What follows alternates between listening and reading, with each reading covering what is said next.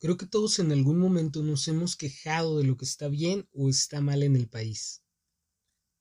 Y creo que todos tenemos razones mayoritariamente empíricas para quejarnos como lo hacemos. Así que hoy, en vísperas del 2 de octubre, que en México es una tradición no oficial que lleva ya muchos años desarrollándose, me he propuesto grabar lo que creo será no un episodio, sino un apartado entre filosofías porque lo que tengo que decir lo he dicho muchas veces y lo he escuchado muchas otras. Y aunque no haya muchas cosas nuevas para agregar, sí que quiero seguirlo diciendo hasta el día que me muera. Entonces, si gustas acompañarme, te invito a que tomes tu bebida de preferencia y te acomodes para dialogar un poco conmigo desde tu casa, tu automóvil o tu trabajo, que vamos a tomarnos el tema con filosofía. Pues para empezar me gustaría hablar sobre la educación en México. Este es un tema que casi siempre encuentro en las discusiones con mis amigos y al que muchas veces se llega cuando ya todos estamos entrados en el tema, if you know what I mean. bueno, hace un tiempo ya, alrededor de un año, estaba leyendo un libro de Andrés Oppenheimer llamado Basta de historias, que me influenció de tal manera que creo que me volvía hasta desagradable de escuchar porque siempre que podía sacaba a flote algo de lo que había leído y algo de su investigación y de su interpretación, y luego ya yo agregaba un pedacito de mi reflexión a partir de lo que él decía. Lo primero que me llamó la atención del libro fue que comienza con una anécdota que involucra a Bill Gates, en la que ya después de la entrevista que tuvieron, el multimillonario le había hablado sobre su vida, le había, le, le había mencionado su preparación académica y la muy conocida historia de que abandonó la escuela. Bueno, pues Oppenheimer en la plática le dice que en México estamos muy orgullosos también de nuestras universidades. Y Bill Gates le contesta con un ¿Really? Le digo que en serio, niga. Y dice Andrés que sí se sintió un poco sorprendido y ofendido por el tonito que Bill Gates había utilizado, pero se permitió escuchar sus razones, por qué se expresaba de esa manera. Para no, hacerle el, no hacerles el cuento largo, Gates le dijo que si bien los mexicanos podíamos estar orgullosos de las universidades y de las historias de las universidades, no podíamos decir exactamente lo mismo de nuestro nivel educativo y ya ni hablar de, nuestro, de nuestra cuestión profesional.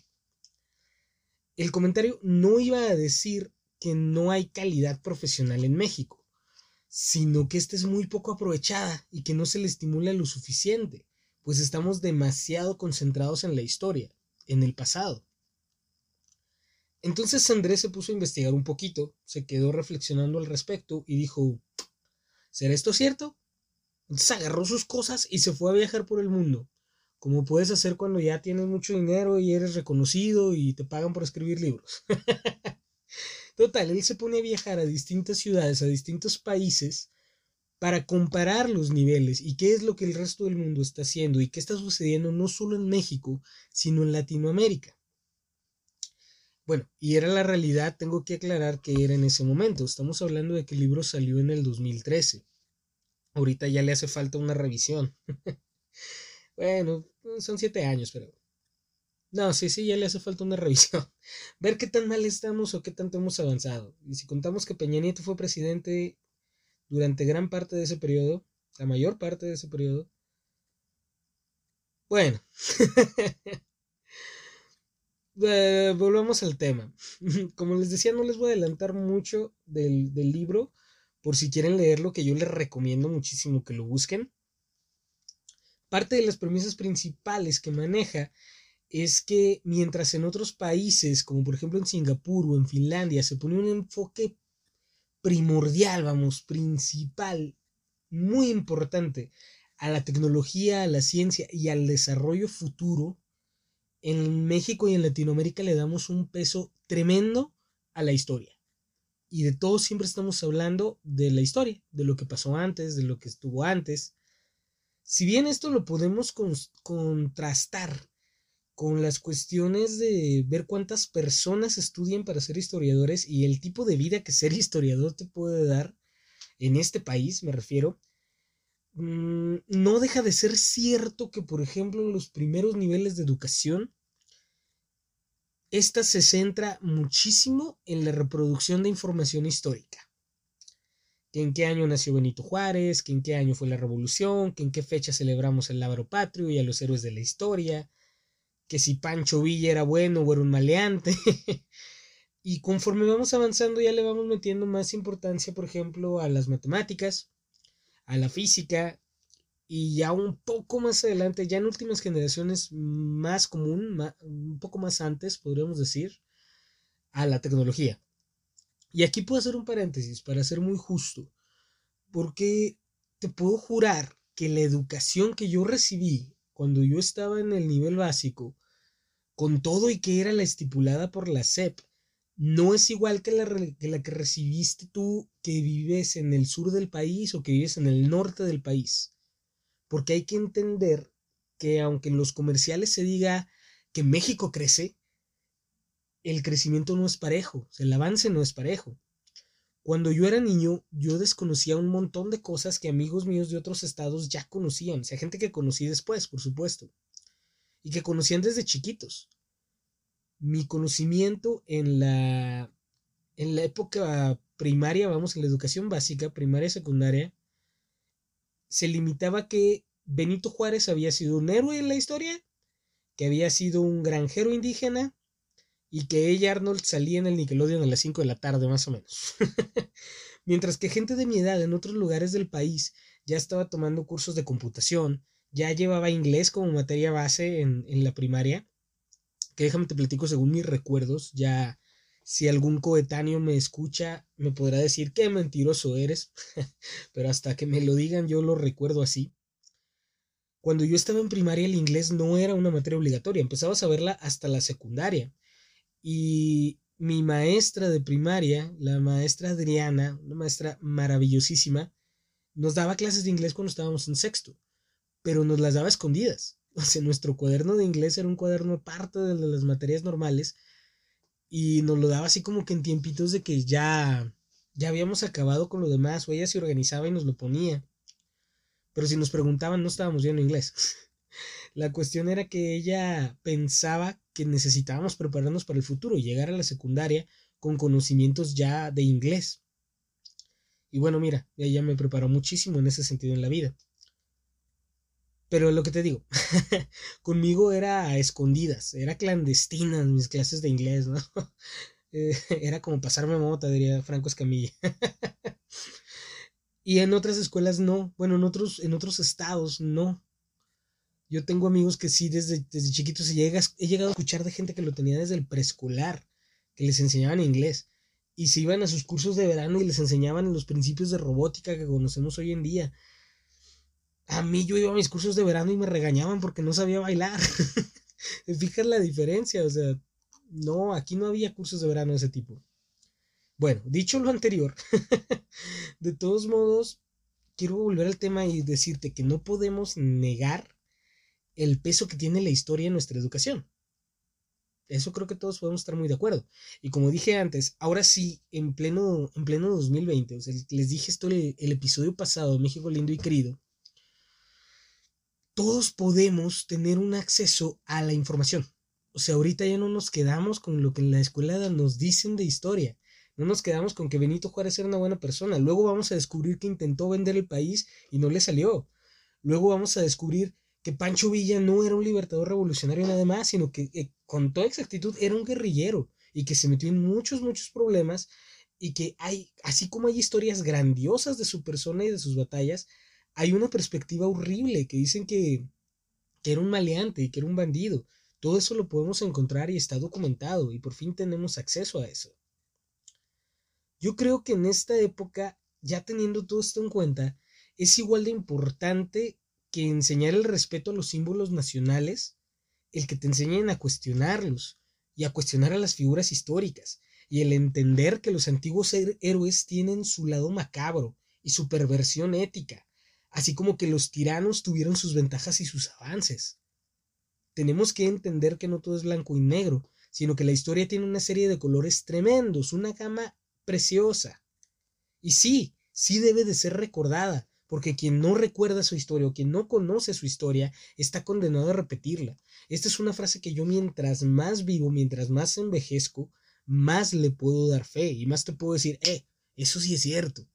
Sin embargo, y hablando de la historia, o sea, con todo y que es importante, no podemos negar tampoco que el avance del mundo sigue dejándonos atrás. En cuestión de país, en cuestión de cultura, en cuestión de pueblo. Y no estoy haciendo otra vez un juicio general, porque hay gente que sí que avanza y hay gente que sí que se va, pero eso lo vamos a ver más adelante. Y bueno, esto me recuerda una de las comparaciones más importantes del libro, más fuertes, que a mí me ha alentado a, a, fregar a la gente y que les sea desagradable escucharme, porque nomás estoy hablando de eso. Bueno, estaba. Pero bueno, a mí me gusta. Para ponerte un poquito en contexto. Hace mucho, esta es la primera anécdota, luego te prometo que hay otra. Hace mucho vi un especial de YouTube de uno de mis cantantes favoritos que se llama Peleki, ah, de la plataforma. Este, él en el video nos comentaba que vivía en Finlandia, de ahí el nombre, había vivido toda su vida, y dice que cuando terminó la, la escuela, lo que para nosotros sería la preparatoria, abrió una compañía de electricistas con su primo. O sea, literalmente iban a tu casa a reparar tu luz, en palabras sencillas, o sea, iban y te arreglaban cualquier inconveniente que tú tuvieras. Y que le iba muy bien, que se había comprado un carrito, que había comprado esto y lo otro, y a mí me, sonó así como que, mentiras.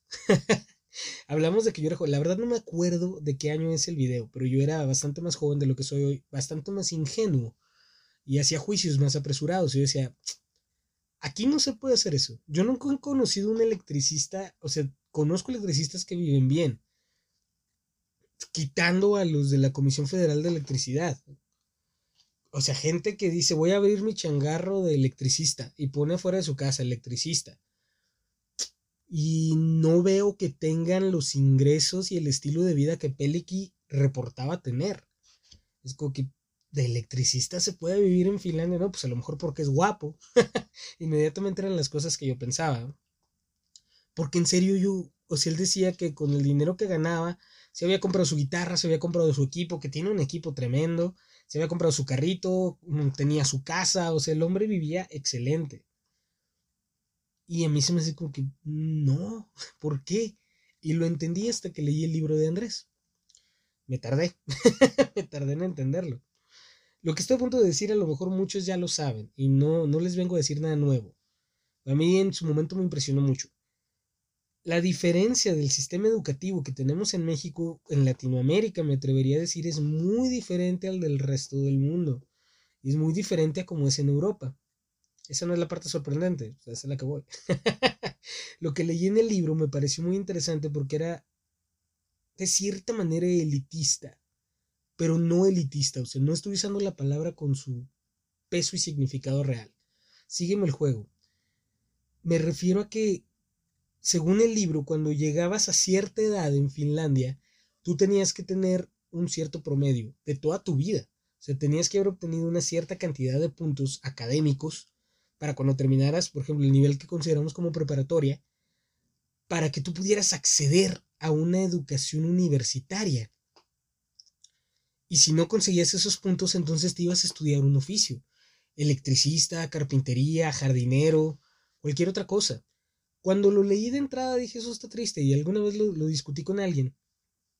Y me decían, es que, que te quiten la oportunidad de estudiar algo porque, no sé, por mil razones que a lo mejor no rendiste en la escuela. Y yo dije, a mí me pasa igual, ¿no? Yo en la primaria no era muy brillante, en la secundaria no fui nada brillante, en la preparatoria no se diga, y en la universidad me disparé al cielo. Porque en la universidad empecé a estudiar lo que a mí me gustaba y tenía un promedio muy bueno y demás, pero si a mí no me hubieran dado la oportunidad de entrar a la universidad, pues no sé, o sea, se me hacía como que chocante, pero luego lo entendí, porque te seguían explicando en el libro. El que fueras a estudiar un oficio no significa que ibas a tener una vida mal pagada. Todo lo contrario.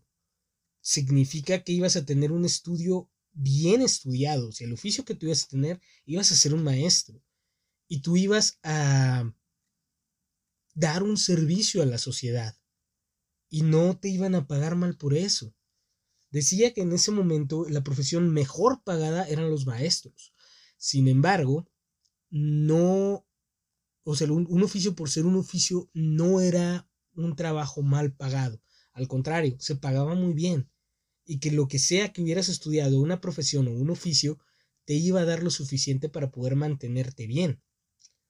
Fíjate, bien curioso, estaba pensando en esto hace unos días, hace unas semanas ya, y me presentan unos amigos a un amigo suyo, que me platicó una historia de otro amigo, le pasó al amigo de un amigo, que venía él de Europa, no te voy a mentir, no me acuerdo de dónde, pero venía de alguna parte de Europa donde aplicaban precisamente esto. Él era jardinero. Dice que se vino aquí a vivir a México, pero no le gustaba, porque su trabajo no se lo querían pagar. O sea, ellos querían pagarle a un jardinero como le pagan aquí. No sé cómo es en cada parte del país. Yo sé que aquí en mi ciudad natal un jardinero tampoco gana mucho dinero. Y él se sorprendía por eso. Decía, ¿por qué? Porque el hombre sabía de botánica, sabía de un montón de cosas, sabía sobre el cuidado interno y externo de las plantas, te sabía decir cuál era la construcción biológica de cada una de ellas y cómo se tenía que cuidar. O sea, tenía un conocimiento tremendísimo, pero para él en su tierra natal era lo estándar, era lo normal. Tú tenías que saber eso para poder dar un buen servicio. Y aquí no se lo querían pagar. O sea, no te quiero mentir porque tampoco me dijeron nada, pero lo que me imagino es como te quieren dar 300 pesos por cuatro horas de trabajo. Y a lo mejor aquí me pueden, unos pueden decir, no, haz un resto, y otros pueden decir, ah, qué miserable, págale más. No sé, yo no tengo árboles, no pago jardinería. pero no sé, o sea, por decirte algo, y él es como que no, a mí me tienen que pagar mucho más por esto. Pues total, si mal no recuerdo, el hombre se fue. Pero eso es a lo que voy. O sea, allá sí ganas por tu conocimiento. Sí te pagan por tu conocimiento. Y ese es el problema en México. Que siempre hemos entendido que si estudias mucho, ganas mucho. Y puede ser que un tiempo así fue. Pero eso ya no es verdad. ya ahorita batallamos muchísimo más. Ahorita tenemos universidades abarrotadas. O sea, allá, quieres, puedes verlo un tanto elitista, pero solo se deja entrar a los que tienen el nivel para enfrentar ese tipo de conocimientos, o que se hayan dedicado toda su vida con la intención de dedicarse a algo. Y aquí no, aquí no nos permitimos, aquí nos traemos en friega, esa es la perspectiva que yo tengo. Cuando le pregunto a mis alumnos qué quieren hacer, no tienen idea, no saben para dónde van. Y podemos decir, es cierto, o sea, está bien, pues están jóvenes, ¿no? No deberían forzarnos a escoger una carrera para toda la vida. En eso también puedo estar bastante de acuerdo. Pero tampoco deberían dejarnos a la deriva. De concéntrate en esto, primer semestre, en esto, segundo, en esto, tercero, es que quiero ver las carreras. No, ¿para qué quieres ver las carreras? Te falta mucho. En cuarto, es que quiero saber qué voy a estudiar. No, todavía no te concentres en eso, concéntrate en tus materias. Quinto igual. Y en sexto, ya vas a presentar tu examen Ceneval en dos meses. Estudiale. ¿Ceneval a dónde? si no sé ni a dónde voy, ¿sí? Pero bueno, tenemos universidades abarrotadas ahorita. Pero hay mucha, mucha gente en esas universidades que está porque es, recomendada. Y eso está bien canijo. Y saben que sí es cierto. A lo mejor no en todas las escuelas, a lo mejor a ti nunca te pasó, pero sí que ocurre. Yo aquí lo vi de primera mano y lo he escuchado en muchísimos lugares y todos los recomendados son hijos de gente importante, compran su camino hacia el título, se la pasan pagando, pero son gente que no tiene la capacidad para llevar a cabo las labores que se supone que va a llevar a cabo cuando termine. O al menos no va a operar de manera eficiente el puesto al que está aspirando. Yo creo que todos, no, no es cierto, juicios universales. Yo creo que varios pudimos tener este compañero compañera, o a lo mejor nomás yo y yo soy el traumado, que nunca hacía nada, nada. Pero con uno que otro profesor barco le pagaba unos pistos, o por debajo de la mesa daba algo de dinero, o su papi marcaba y decía yo, ¿cómo que están reprobando a mi hijo y demás? No sé, el punto es que no hacían nada y de todas maneras pasaba contigo. Y se tenía el mismo promedio que los más listos o que, los que más se mataban estudiando. ¿Y qué pasa con esto? ¿Qué pasa con ellos? Yo siempre le digo a mis alumnos, nos llenamos de profesionales que no son profesionales y que ocupan trabajos que no saben hacer, pero sí que lo saben cobrar. Y al final, si quieres debido a una bien intencionada razón, estamos facilitando este tipo de cosas porque queremos el lema de que todos saquen carrera. Queremos un México estudiado. Entonces tenemos a un chorro de estudiantes sacando título, sacando cédula, que no tienen a dónde llegar. O sea, producimos estudiantes más rápido de lo que producimos trabajos para que los ocupen, lo que a la larga va a causar que busquen empleo en cosas para las que no se prepararon. Y esto puede llegar a generar un sentimiento de frustración horrible, una situación muy, muy desagradable para el profesionista. He llegado a escuchar a gente que yo respeto y que admiro muchísimo decir en más de una ocasión que están sobrecalificados para un trabajo. O sea, que van y se presentan en una empresa, se presentan, no sé, en un hospital, en una escuela, en una escuela privada, vamos, no sé. Van a varios lugares buscando oportunidad y dicen, es que no te puedo pagar, es que tienes maestría, es que tienes doctorado, es que tienes dos licenciaturas, es que hablas inglés, francés y ruso, no sé lo que se supone que es tu ventaja, lo que se supone que es la herramienta que toda la vida te, prometieron que te iba a abrir las puertas, se vuelve tu lastre. Y ya no puedes entrar a ningún lado. Y yo conozco de mucha gente que me ha dicho, y o sea, a mí me parte un poquito el corazón, al mismo tiempo se me hace bien, pero como que bien por las malas razones, me han dicho, me sale mejor seguir estudiando, hablando de posgrado tras posgrado tras posgrado, y que me paguen por mi trabajo, que me paguen por mis investigaciones, que me paguen por mis residencias, que me paguen con becas, a ponerme a buscar un trabajo en este país. Así. Y bueno, el otro día platicaba con mi esposa al respecto. Me doy cuenta de que en muchos niveles educativos en muchos, y no, no voy a quemar a nadie, pero lo he oído muchas veces, se va antes el profesor que el que repruebe el alumno. Y aquí hay dos motivaciones. La primera, programas como el Yo no abandono, lo que quieren es evitar que la juventud caiga en drogas, que caiga en las pandillas, que se vayan directo al crimen organizado, por lo que se esfuerzan todo lo posible porque el alumno no repruebe al grado de, hablar con los profesores y dar extensos, no tratos especiales, pero sí, sí como, bueno, es que no, si no deja de ser un trato especial. como de que yo dije que esto se entrega el jueves, pero dele chance que lo entregue el viernes. Sobres, se puede entender el contexto, ¿no? yo pienso que es importante también entender eso. Hay que ver la situación y de ahí ya podemos ver. Y si verdaderamente no podía entregar el trabajo sobres, de lo recibo, genial ahí está. Pero la intención es esa. La intención es que los jóvenes no caigan en malos caminos. Y está la otra motivación, que es la silenciosa en nuestro país, pero la obvia, la descarada, y que de todas maneras mucha gente se niega a creer. Y es esta. Al gobierno lo que le interesa es inflar números. Imagínate este titular tantos millones de mexicanos con educación superior. México se posiciona en los primeros lugares a nivel mundial de profesionistas salidos de las universidades en este año.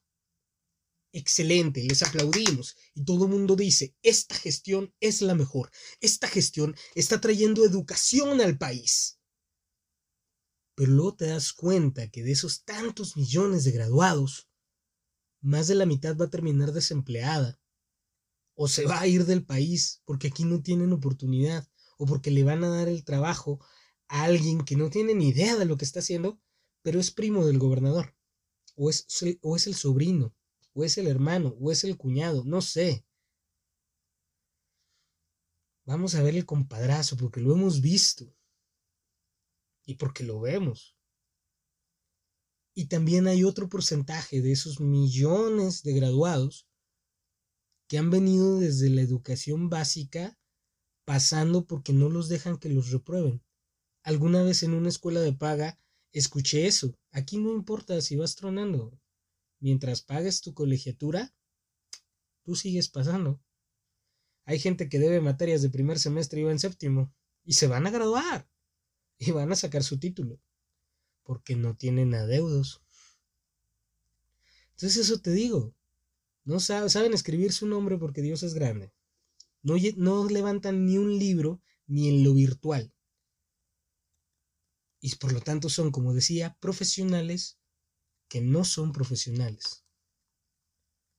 Y esto me recuerda, cuando yo quería ser director de la escuela de la que salí, porque fue uno de mis sueños, no estaba en mis planes ser maestro, pero decía, si quiero ser director, tengo que ser maestro. Y en algún momento me meteré a dar clases. Y voy a ser un desgraciado de los mil demonios. Conmigo no van a pasar. Y bueno, no sé si lo estoy cumpliendo. Creo que la parte desgraciado no tanto, pero sí soy un tanto exigente. Pero esa es otra historia. La cuestión es que yo decía, cuando yo sea director de esta escuela, las cosas van a cambiar. Porque yo sí tenía maestros barco y tenía compañeros que pasaban porque andaban haciendo favores o porque andaban haciendo cosas o porque eran familiares de tal. Tuve muchos, muchos profesores y muchos compañeros que se daban ese lujo y a mí nunca me gustó. Y yo dije, yo voy a cambiar esto.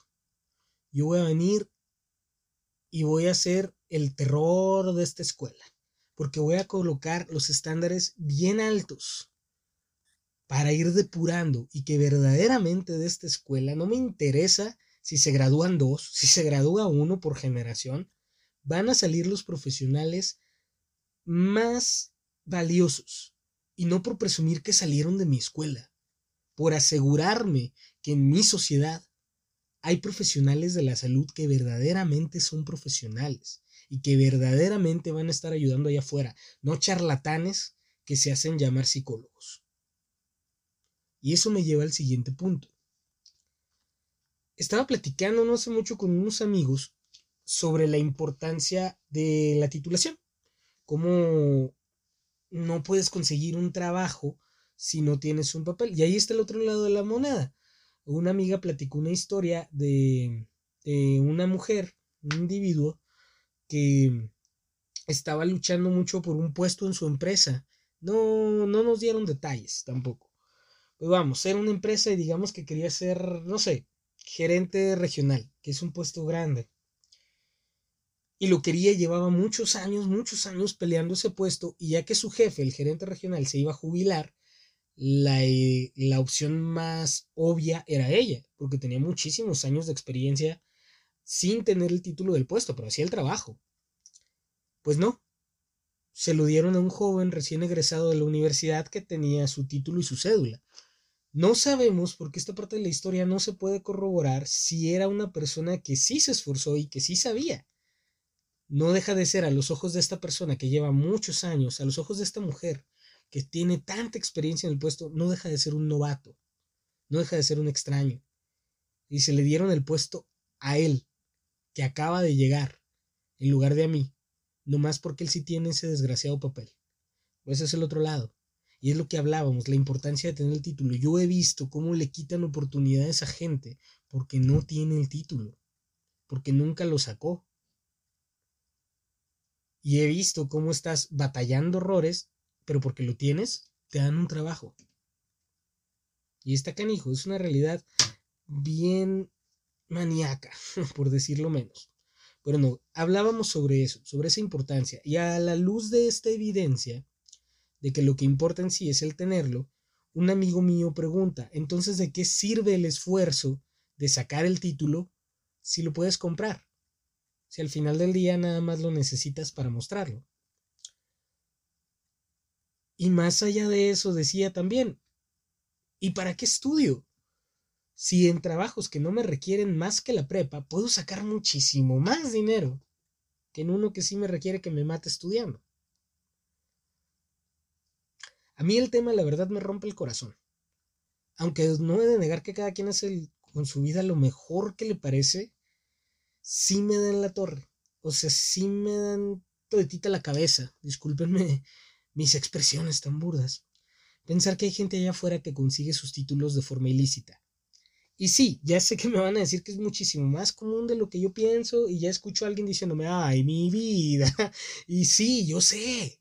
No vivo en una fantasía de que vivo en un país hermoso y una sociedad justa. Sé dónde estoy y sé lo que ocurre. Y eso no quita que me den la torre cada vez que lo pienso. Y me entristece otra vez la otra cara de la moneda, lo que comentaba sobre ser sobrecalificado. Lo de que vas a salir de una carrera y te vas a topar con que no hay trabajo. Y es que en todas, en todas, te lo juro. Ni una se salva. Y eso lo estaban escuchando en un video que tiene ya un tiempo de Diego Rosarín, tiene unos meses que lo sacó, pero yo lo acabo de encontrar. Y en este decía que la promesa de estudiar para tener un futuro mejor es una mentira hermosa en estos días, es una ilusión que en México queremos solucionar todo invirtiendo en la educación y que eso no es cierto. Porque ¿a dónde van a ir a parar esos profesionales sin trabajo? Y bueno, yo lo analicé y dije, bueno, hasta cierto punto tiene razón, es cierto, pero yo sigo optando porque la educación sí es una respuesta al problema, sí lo es. Pero ahorita te voy a explicar bien por qué.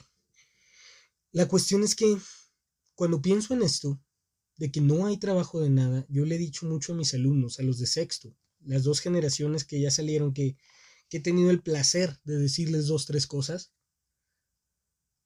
les he dicho, vayan a escoger algo que a ustedes les guste, porque en todos lados van a batallar, y más vale que en el momento en el que logren encontrar un trabajo, sea de aquello que ustedes eligieron y que a ustedes les gusta, porque si no, van a estar peleando por un trabajo nada más porque les dé dinero y no lo van a encontrar. O sea, fíjate esa, la frustración de que estudiaste algo que tú no querías estudiar nada más porque tenía un ostento económico y luego la frustración de que ni en eso vas a encontrar un trabajo rápido.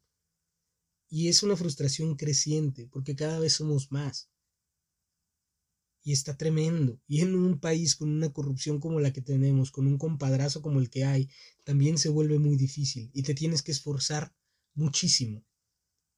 Y esto lo hablo desde la voz de la experiencia. Y aquí te va la otra anécdota que te dije que te iba a dar. Creo que son cosas que ya, ya te he platicado. Pero pues por si acaso, discúlpame si soy repetitivo. Cuando yo empecé a trabajar de maestro fue porque empecé de maestro de inglés y fue después de una racha de como unos dos años que no había trabajado como psicólogo y que había estado desempleado o trabajando en cocina. Y fueron experiencias agridulces. Cuando yo estuve desempleado, duré casi un año desempleado, que no encontraba trabajo en ningún lado. Mm, yo me dediqué al trabajo en casa. Y fui bien feliz. Algunos pueden decir, sí, pues viejo mantenido. Y no. O sea, sí, mi esposa era la que trabajaba, ellos sí la contrataron. No como, no como psicóloga, que tiene también esta profesión, sino, bueno, trabajaba de otra cosa. No entraré en detalles. La cuestión es que a mí me encantaba quedarme en casa. O sea, yo me levantaba más temprano que ella, le preparaba su desayuno, la levantaba para que se alistara, que no se le hiciera tarde, la llevaba al trabajo, le dejaba su lonche también para que pudiera comer, la recogía del trabajo y mientras tanto, mientras ella no estaba en la casa, yo me ponía a limpiar. Barría, trapeaba, lavaba los platos, cuidaba a la niña, mi, mi perrita, bueno, nuestra perrita, nuestra Ponky, porque en ese momento Remy todavía no llegaba a nuestras vidas. Remy es nuestra otra perrita. y iba al mercado, o sea, yo era feliz. No tienes tú una idea de lo feliz que yo era haciendo eso. Me di cuenta que ser amo de casa era mi trabajo soñado. Pero luego pasaba lo mismo, ¿no? O sea, es como que, ok, sí me gusta mucho, pero yo estudié para algo. Ok. Y luego la presión social también de que, ¿cómo que eres amo de casa? Tienes que poner a trabajar y demás. Cuando vivíamos en otro lado, también estuve buscando trabajo y encontré como repartidor de Kentucky, a unos ya les he contado. ¿Cómo lo hice? Cuando llené mi solicitud de empleo, y esto le pasó también a mi esposa, los dos lo tuvimos que hacer, pusimos preparatoria, negamos la licenciatura, porque en ningún lado nos querían contratar, en ningún lado. Entonces sí estuvo horrible. Eh, le puse preparatoria, me contrataron como repartidor. Me gustaba el trabajo, tuve buenos momentos en ese trabajo, pero también me estresaba mucho, porque había veces que a mí me tocaba cerrar. Y me tocaba cerrar como repartidor, como cocinero. No sé, me tocó cerrar en todas las áreas, yo creo. Pero la más, más cansada fue cocina, definitivamente, porque había que limpiar todo. Y no saben lo que es limpiar. Si no has trabajado en un Kentucky, no sabes lo que es limpiar una freidora y terminaba saliendo a la una de la mañana, alguna vez salía a las dos, o sea, yo, yo cerraba todo, me dejaban las llaves y me iba a mi casa, ya no había taxis, ya no había transportes, entonces llegaba como a las, si salía a la una, llegaba a las dos, o sea, hacía una hora, llegaba a comerme algo porque me moría de hambre, me iba a dormir, o sea, te digo que me estaba costando dos y media, tres de la mañana, y me tenía que levantar a las seis porque me tocaba abrir, y tenía que estar en el restaurante a las ocho de la mañana. Y ayer un poco mi frustración. Me decía, me decía a mí mismo, yo no estudié cuatro años ni hice todo el esfuerzo que hice para mal dormir, porque me toca cerrar la cocina y luego me toca abrir al día siguiente. Y me daba una frustración de la que te hablé antes, espantosa.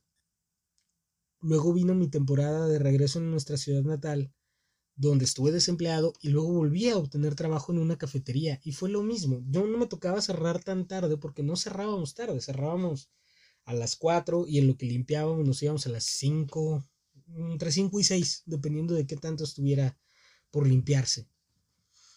Pero era la misma. o sea, yo llegaba a mi casa a las seis y media, tonteaba tantito, tenía tiempo de leer un ratito, de jugar un ratito, de ver una película y a dormir temprano porque a las 6 de la mañana hay que levantarse porque hay que estar en el trabajo a las 7.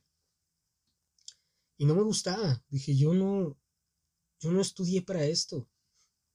Y no nada más una cuestión laboral. Y no digo que es que trabajar en la cocina sea denigrante, para nada. Pero yo pasé cuatro años enterrando la nariz en libros de psicología como para no hacer nada con esa, con esa carrera, con ese esfuerzo. Y no nada más el mío, el de mis papás también.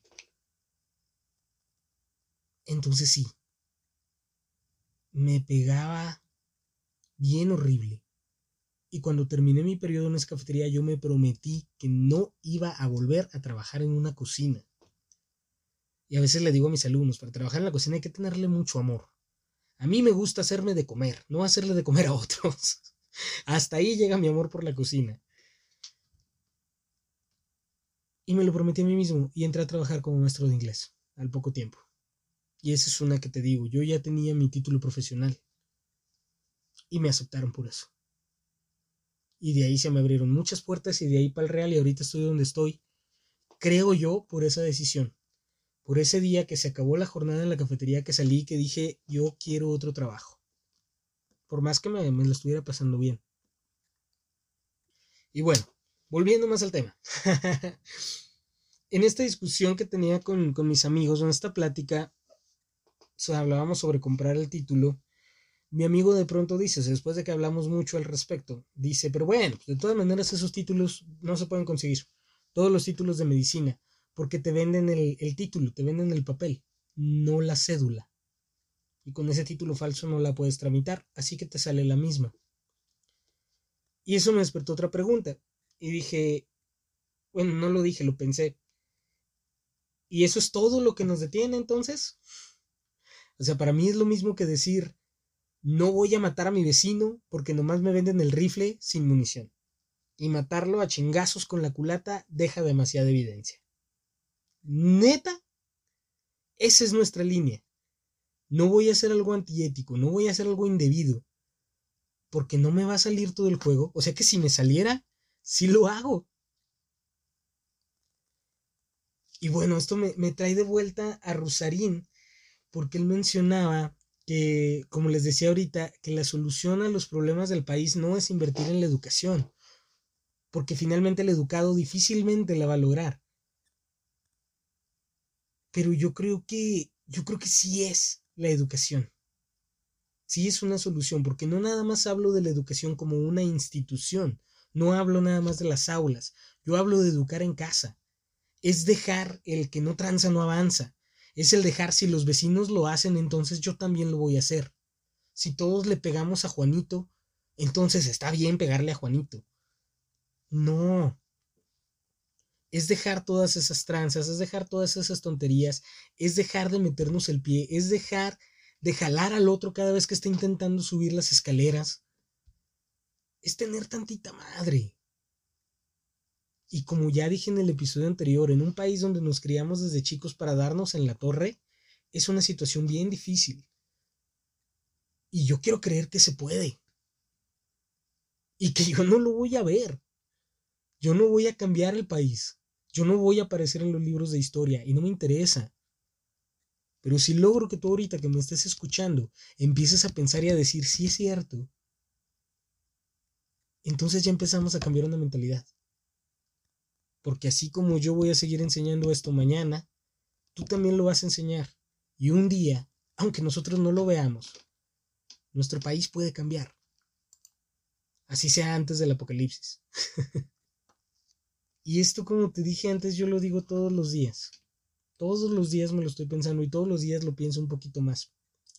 Hoy lo pienso más porque el 2 de octubre no se olvida porque la matanza de Tlatelolco no podrá parecer tener absolutamente nada con todo lo que ya dije, pero tiene todo que ver. Porque uno de los capítulos más negros de nuestra historia comenzó con una discusión, con una pelea de escuelas, y escaló y escaló y escaló, y aunque ya no haya, y aunque no haya un reconocimiento, todos sabemos que ocurrió. Y es una tradición, y aunque suene raro que diga tradición, es una tradición que no dejemos morir el recordar lo que pasó, que no dejemos que se vaya al olvido. Lo que sí es que a mí me parece que lo recordamos muy blanditos. Cuando yo empecé a dar clases de ética, les decía a mis alumnos que el inicio de la democracia como la conocemos hoy en día, o sea, sus primeros vestigios de existencia, fue en Atenas, en Grecia, cuando se rebelaron porque querían escoger a sus gobernantes, empezaron las primeras votaciones.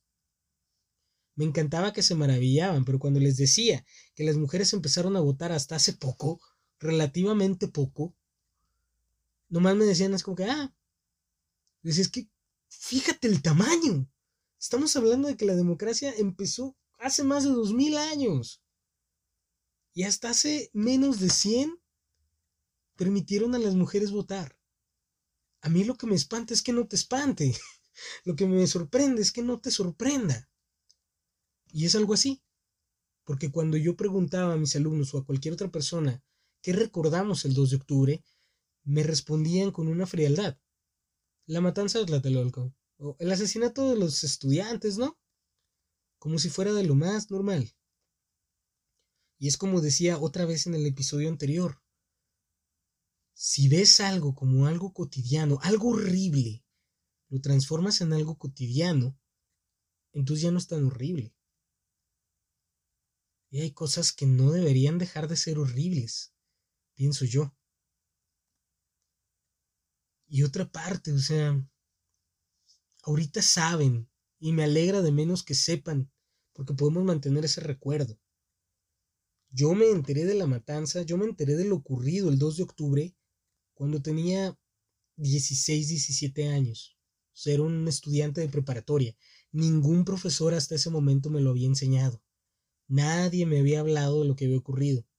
Mi primer acercamiento fue que yo iba llegando a la escuela, yo estaba en el turno de la tarde, y un amigo mío, que era una suerte de hippie marxista, iba saliendo, él estaba en la mañana, y él me dijo, eh, güey, ¿vas a ir a la plaza en la tarde? Y yo le quedé viendo y le dije, ¿para qué? Y me, me responde el güey con una sonrisa, 2 de octubre no se olvida, carnal. Y yo no le entendí. Yo dije, bueno, el 2 de octubre es el cumpleaños de mi papá. mi hermano siempre me decía también eso, 2 de octubre no se olvida, güey, es el cumpleaños del jefe. Y yo, no, pues sí. Sí, sí es cierto. Pero yo no sabía nada más de eso. Y aprovechando le pregunté a mi papá, ¿qué pasó en tu cumpleaños? Porque todo el mundo me dice, 2 de octubre no se olvida. Yo sé que es tu cumpleaños, pero pues qué onda, ¿qué más hay? Y mi papá me contó la historia. Y yo me impacté. Igual creo recordar, yo también me lo tomé suavecito, fue así como que, ah, no mames. Pero ya. Pero luego me puse a leer y luego me puse a investigar.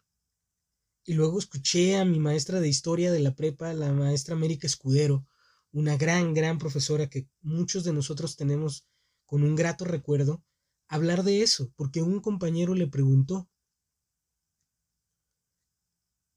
Y ella nos habló un poco más de esa historia.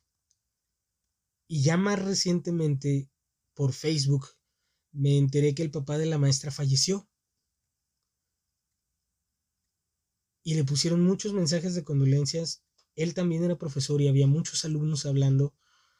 Y una persona le escribió a la maestra que recordándose, tu papá hacía una plática cada año, el 2 de octubre o sobre el 2 de octubre. Y le dice que esa tradición no se pierda. Y a mí me gustó mucho. Me gustó muchísimo. Y dije, eso es cierto. Y aunque no me lo dijo a mí, yo aquí estoy, contagiado por ese espíritu, poniendo de mi parte, compartiéndote mi coraje, porque no habré vivido en aquel entonces. Pero yo considero que yo voy a ser estudiante toda mi vida.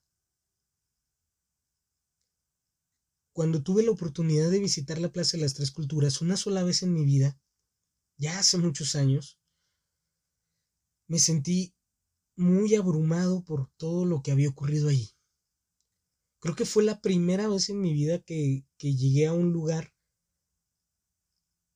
y me imaginé todo lo que yo ya sabía, todo lo que yo ya había leído, todo lo que había visto, ocurriendo ahí, ocurriendo a mi alrededor. vi los edificios multifamiliares que había que habían aparecido en la película Rojo Amanecer y se me puso la piel chinita. Y hoy ya mayor, escuchando un podcast que se llama La verdadera historia de México, me parece, no sé si está en Spotify, yo lo encontré en Himalaya. Ya es viejito, pero ahí están todos los episodios. Escuché el testimonio de un hombre que estuvo allí el 2 de octubre de 1968. Y él contaba cómo aquel día él convenció a sus amigos de ir a la marcha, de ir al meeting, porque les decía que era una responsabilidad como estudiantes el ponerse del lado de sus compañeros,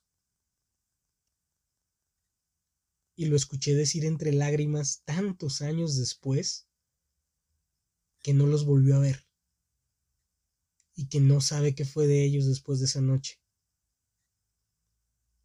Y lo escuché sentirse culpable por algo que no fue su culpa, por algo en lo que también fue una víctima. Y a mí me parece una injusticia más al montón de injusticias que se nos han venido encima y ahí sí digo senos, porque a mí los españoles no me conquistaron, porque a mí el gobierno no me mató en Tlatelolco. Pero a mi corta edad,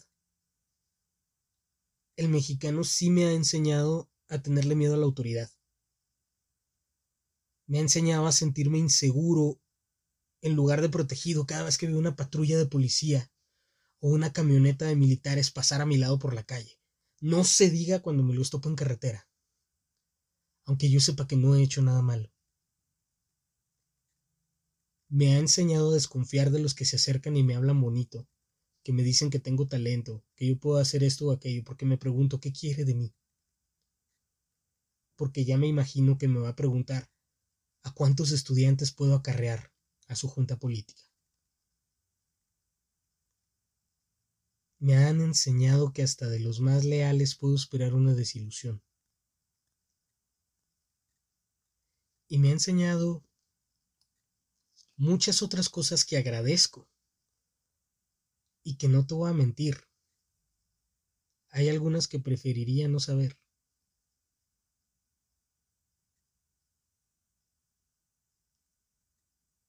Y esa es mi reflexión sobre el 2 de octubre. sobre la educación en México.